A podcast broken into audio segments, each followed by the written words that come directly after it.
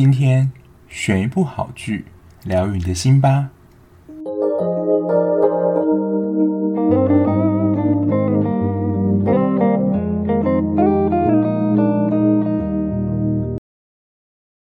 欢迎收听追剧二百五，我是小 B。Hello，大家，今天是第五十集啦，也算是达成一个里程碑，就是非常感谢，就是听众支持，就是有人在听，那我让我可以有做下去的动力，就是感谢大家的支持。那也希望就是如果在节目上有什么建议的话，也可以多多让我知道。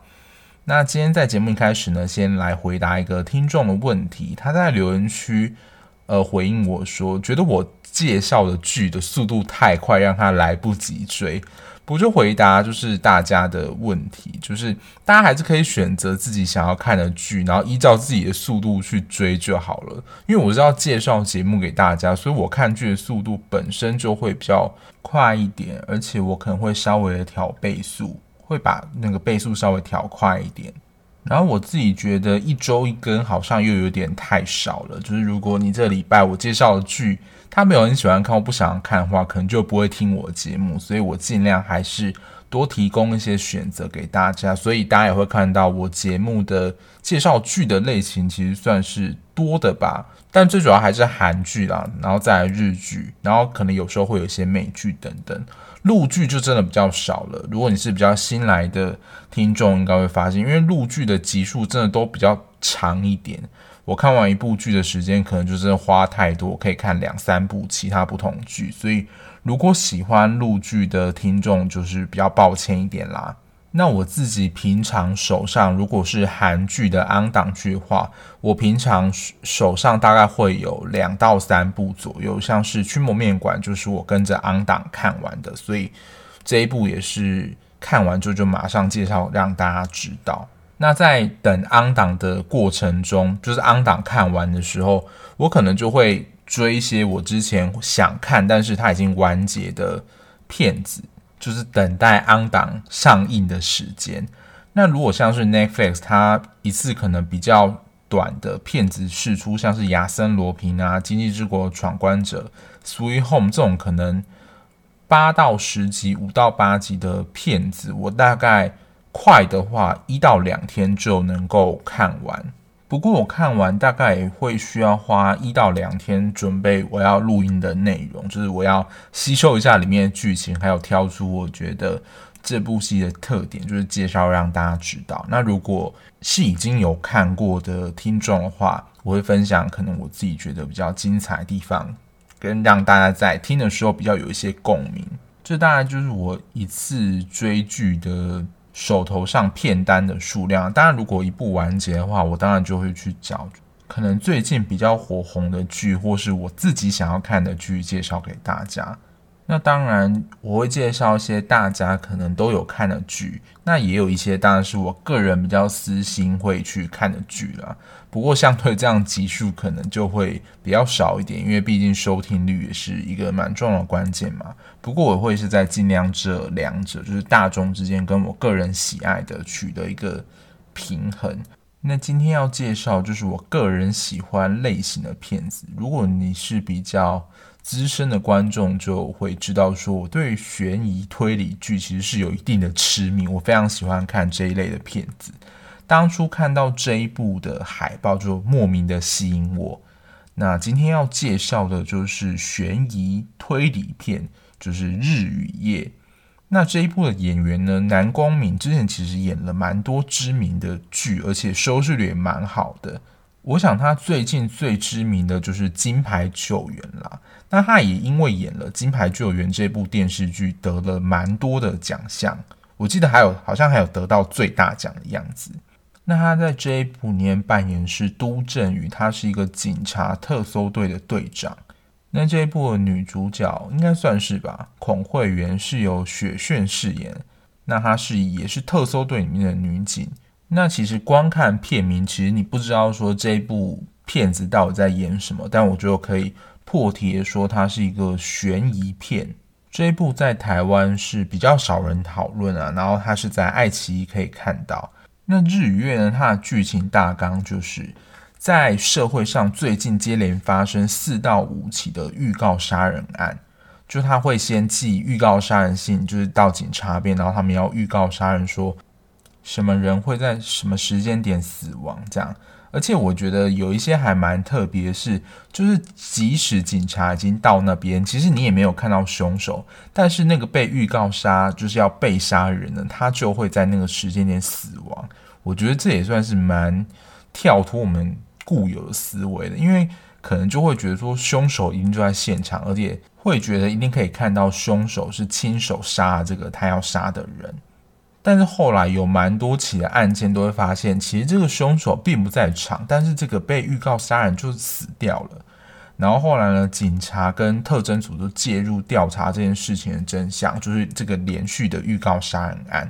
那他们在调查过程中呢，意外发现跟二十八年前发生在白叶村这个地方的事件有关。然后都政宇他们这个特殊刑警队呢，就深入展开调查，然后找出。这个连环预告杀人案的真凶，还有二十八年前的白叶村到底发生了什么事情？然后因为这一部是悬疑片，那它最后一定会有一个凶手啊，或是最后幕后的主谋是什么？虽然我在等一下分享的过程当中啦，还是会。算是爆雷提到里面的一些相关事件，但是我不会把最终的凶手或者最后的主谋说出来，因为我觉得这种片子真的只要一讲出主谋或者是凶手是谁的话，你就会失去很大看的乐趣，所以我待会不会讲出最关键的那个人物是谁。然后这一部的看点，我觉得第一个是它的故事设定非常的悬疑。我个人觉得它非常像日本恐怖的游戏设定。我自己在看它第一集的片段，跟它整个我觉得故事设定讲，我觉得它非常适合讲 true crime 的故事。二十八年前呢，白叶村它发生了就是村民互相砍杀事件，但那个画面呢，就真的像是人间炼狱一样。那当地的白叶村呢，它是以小孩作为人体试验的一个研究所。当初有三个小孩逃出了白叶村，但他们因为都是实验品，他们经历的这些实验其实都对他们有产生一些副作用，尤其是对于脑部的伤害。过去中在实验当中被当成实验品的孩子，如果他们挺不过的这个实验的话，基本上就会死亡。而这三个小孩呢，产生的副作用就是多重人格。比较常听到的可能就是人格分裂这个词，不过在学名上是叫做多重人格。而从白叶村逃出的其中一个小孩，正是主角都政宇。而且他们真的就是像大家不知道有没有看过《约定的梦幻岛》，又会让人想起这部动画，就是这种实验性质的，或是他们有特殊观察对象，其实他们就会有一个特殊的编号。那都政宇的编号是一一三，而编号一一二呢，只是从美国前来的前 FBI 成员，他是来协助调查这个预告连环杀人事件的一个帮手，但他其实也是当初从白叶村逃出来的其中一个小孩，就是统称叫做 Jamie 博士。然后另外一个第三个小孩呢，我就先不透露，因为他是这出戏里面另外一个关键的角色。然后我听到这种故事的是。背景设定，我就会想起以前在 PS Two 上非常知名的一款游戏，叫做《灵》系列里面的《灵红蝶》，因为它的设定好像也是在某个村落就要把他们姐妹当成祭品，所以我听到这样故事类型的角色背景设定，我就觉得会有一种神秘，然后有一种诡异感，就让我很想了解说，过去这个白叶村里面到底是发生什么事情，为什么会有这样子人跟人之间互相砍杀的情况，那第一集其实就已经是破题了，它就是倒叙了二十八年前发生在白叶村的惨况，就是他把那个类似人间炼狱的画面拍出来，我觉得是蛮有张力的。然后呢，就回到现代，就是连接到就是预告杀人的事件。然后第二个看点也是我自己的感觉啦，它的剧情是层层堆叠的。我看到第六集的时候，就是我心中只有一个字，就是迷，就是感觉很多东西都还没有办法说得很清楚。但它在渐渐的，就是随着集数会越来越多，你大概就会知道说大概发生什么事。可是我不晓得是这部演员除了男公民之外，其他演员的演技没有这么有张力之外，就会让我觉得。角色的情绪张力好像会有一点不足。那这部剧其实就是有两个剧情的大主轴，一个就是这个预告连续杀人犯的凶手到底是谁嘛？那第二个呢，就是二十八年前到底白叶村发生了什么事情？然后这件事情为什么会产生？事情的真相是什么？那其实这两个事件它是相扣在一起的。也就是说，发生的这个连续预告杀人事件，其实是跟二十八年前那个白叶村执行人体实验这个事件是有关的。那为什么要执行这个人体实验？它其实幕后就有一个算是主谋吧，就是主要的执行者。他为什么要做这样实验？然后他的目的是做什么？那最主要这个算是掌权者呢，在这部戏里面叫做阁下。这让我想起了第二十五集《爱丽丝》，掌管这个时空隧道的，就是幕后的主谋者吧。他们称为导师，然后这一部的算幕后主使叫做阁下。那他们执行这个人体试验的最终目的，其实就是要找出你要说长生不老的方法嘛。因为他们发现，在这些实验的小孩当中，他们有几个智商是特别的高的。而其中的小孩呢，他不确定是有意间还是无意间的写了一个非常复杂的公式，然后这个公式呢，其实就是这些科学实验家他们梦寐以求想要追寻的，就是你要说能够让你的肌肤活化，就是让你永生不老的一个，然后可能也不会生病也不会死的一个方程式吧。那阁下就是想要得到这样子永生不死的能力。然后跟传统韩剧一样，这一部总共有十六集。那刚刚讲到有两条线嘛，预告连续杀人犯大概就会在十一到十二集就会知道说，呃，这个杀人犯是谁的。我觉得啊，稍微比较没有惊喜感一点。然后最后呢，要找到这个阁下的身份是谁，这一条路线我觉得比较精彩一点。然后接下来就要小心啦，就是我看完之后呢。有一些我觉得我还是不太了解的地方，或是我觉得编剧剧情他没有交代那么清楚的地方。如果有看这一部的听众，就是如果你知道这样的有什么我错过的地方，也麻烦告诉我一下。就是我觉得我想提出来有一些觉得小 bug 的地方。第一个就是有两个关键人物，其实就是这个研究所的研究人员呐。他们为什么要帮阁下做这个研究？因为其实。阁下想要得到这种长生不老的能力，其实是为他的一己私欲嘛。只是说这两个重要的关键人为什么要帮他做这个研究，我有点想不透。我自己的理解是啦，当然有一个他在剧情上有讲嘛，他是想要帮助更多人，就是免于就是生病之苦，就是可以继续的活下去。那另外一个呢，我自己觉得他是为了满足自己身为科学家的心态。就他身为科学家，他能够做出这样的实验是一件非常伟大的工程，所以他才会愿意去帮阁下进行这样的实验。不然我想不透，就是为什么这两个人会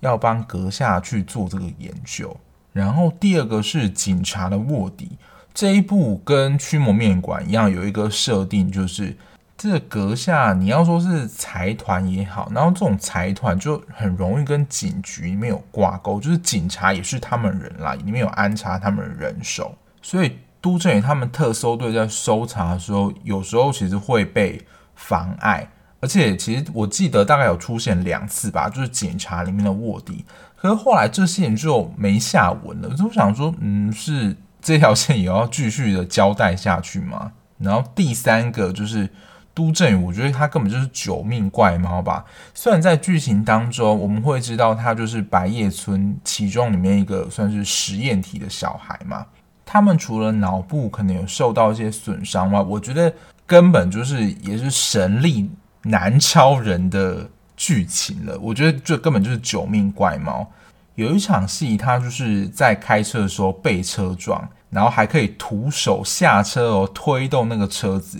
然后他被刀砍啊，怎么样？虽然会流血啦，可是感觉就是砍不死他，他自己本身也是有超强的复原能力，这我觉得是比较不合理的成分在。虽然我们知道说他可能因为就是这个实验体的关系，所以他会有比较特殊的能力，但我觉得就是他这样打不死的能力是真的。偏夸张了一点啦。当然，在剧情后面，都正宇跟 Jamie 博士还有另外一个逃出来的小孩，他们知道他们在白叶村就是被作为一个实验体，就是要研发出长生不老这个技术所你要做的一个产品吧。因为其实，在实验的过程当中，大家也知道，实验过程中会发生非常多的突发状况或是不可预测的事情，而且这通常啊就会造成生命的死亡。这本身就是一个残忍而且不人道，也是我觉得违反伦理的一个实验啦。所以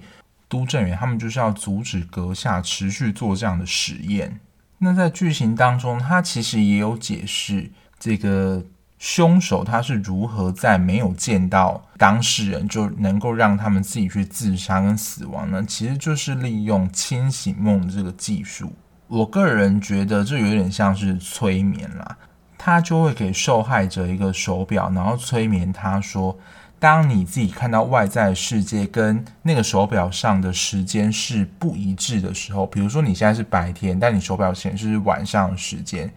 就是你现在是在做梦情形。等于说给他这样的催眠，给他暗示，让受害者分不清现在到底是现实还是梦境。”那如果是在梦境当中做一些伤害自己的事情，大不了我们就是醒来，也就是醒来，但我们可能人还是好好的，但是可能会感到害怕或者怎么样。但你在生理上是不会有受伤或是损害的。可是当你在现实当中，你做这些事，你就是真的会死亡吗？那凶手的作案手法就是让这些受害者他分不清楚现在到底是现实还是梦境。因为有一些受害者就会觉得说，他就是在梦境，所以他做这些疯狂事情可能对他不会怎么样，他可能就是醒来之后他还是跟原本生活一样。但殊不知呢，他就是分不清楚现实还是梦境，所以就死亡了。那我在网络上看到一篇文章解释说，这部剧叫做《日与月》的原因，就是想要强调了白天其实就是表现出是我们现实，但晚上是梦境。这是在预告杀人犯这一条路线所做的一些解释。那我个人觉得啦，这是我自己的解释，但我觉得也有点超意。日与夜呢，它分别代表着一个人两种不同的人格，因为日跟夜它不会同时的出现嘛。你只要现在是白天，你夜晚就不会出现。那如果你现在是夜晚，白天就不会出现啊。那种永日或永夜的情况。就是不讨论，但我想表达的是说，当一个人格出现的时候，另外一个人格就会消失。他们两个有点像是平行线的感觉。当一个人格出现的时候，另外一个人格就不会出现，而且可能也不知道说另外一个人格到底做什么事。他们记忆是不共享的。如果有看完这一部的听众，应该就会知道我在说什么。那这一部片，我觉得有一个蛮关键，大家可能也会好奇，我觉得也比较陌生的，就是有关于清醒梦这件事情。虽然我们以前在念书的时候会读有关于梦的一些意义啊或什么，但是对于清醒梦的认识真的是比较少一点。那我这边就是稍微的跟大家介绍一下清醒梦这件事情。那第一本承认清醒梦独特，然后具有科学根据的是 Celia 在一九六八年发展的《Lucid Dream》这本书。那回顾过去的文献跟他的实验数据呢，他分析了清醒梦有主要几个特征，然后他下将认为它跟传统正常梦是不一样种类。他认为呢，这个清醒梦跟我们在睡眠的时候的一个时期快速眼动期有关。那 Celia 呢？他也是第一个把清醒梦跟假清醒这件事情联系起来的人。他等于算是研究清醒梦的先驱吧。但清醒梦受到科学的支持，首个研究是发生在一九七零年代，由英国的一名超心理学家 Keith 所做的研究。后来呢，美国心理学家 Kilton 跟他的伙伴 Pat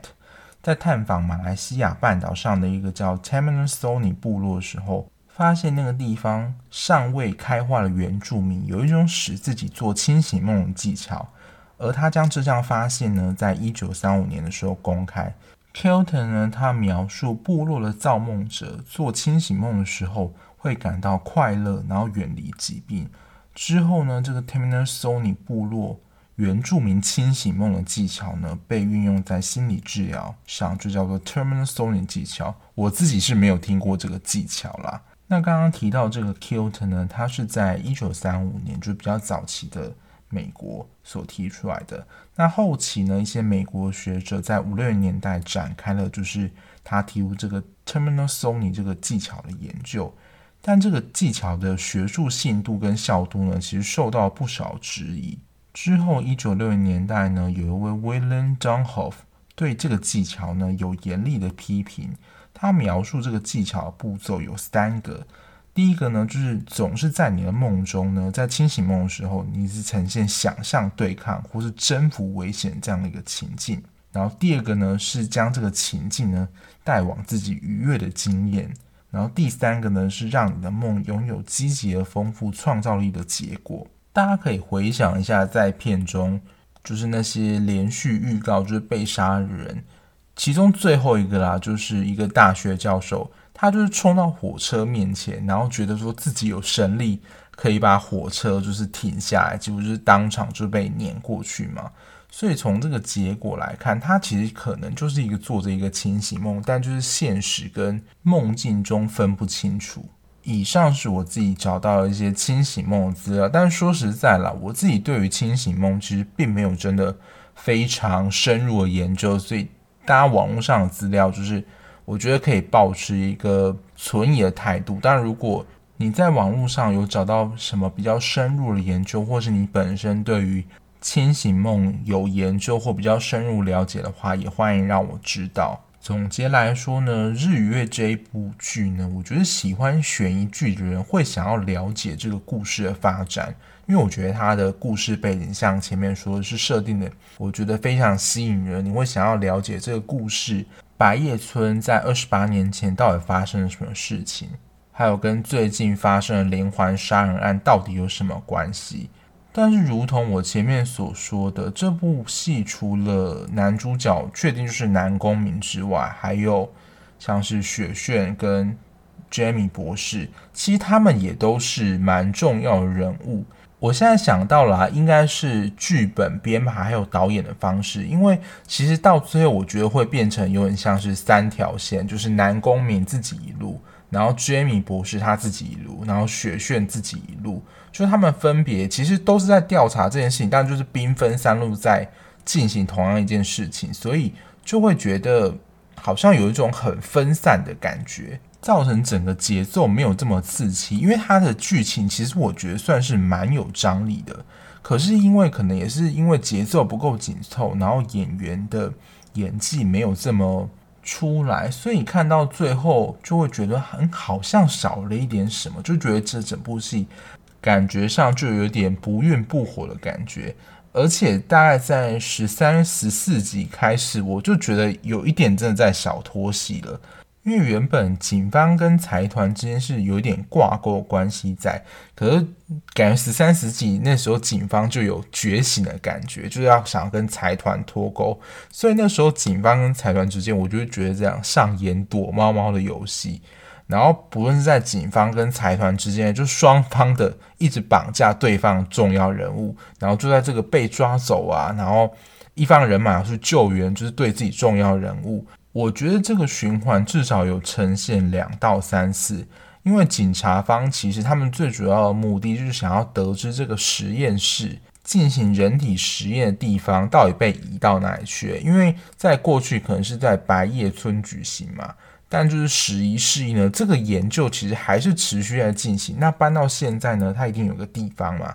但这个地方一定是非常隐秘，然后这也是。警察方最主要目的就是要找出这个实验研究的地方，阻止他们持续的进行这个实验。而财团方呢，就一直要警方交出这个长生不老的实验的正确公式。双方这这个来回之间就已经两三集过去了，然后最后的结局张力，我觉得个人是觉得偏小一点，但是我觉得还是蛮精彩的。那这一部呢，如果你是对于这种悬疑剧、神秘气氛没有这么有兴趣的话，我觉得这一部就可以不用追。但我个人是很爱啦。不过做这种悬疑剧比较可惜的地方，就是不能讲出是太大雷，比如说真正的凶手啊，还有就是幕后的阁下到底是谁啊？因为真的只要一讲出来，就是大大的降低了就是。观剧的欲望，就真的觉得说，你都已经知道最后的结果是怎么样了，那中间的那种精彩程度就少很多。所以我还是希望这种悬疑剧啊，就是可以大家自己去看。那以上这一部《日与夜》就推荐给喜欢看悬疑推理剧的听众。那今天节目就到这边。如果你看完剧有什么心得或是疑问，想要问我或是跟我分享的话，欢迎到 Mixer Bus 的留言区。或是到我的 Instagram 私讯我，告诉你的问题是什么。那如果你还喜欢这样子聊剧、聊电影的节目的话，也欢迎订阅我的 Podcast，让我的节目可以让更多人知道哦。那我们下期节目再见啦，大家拜拜。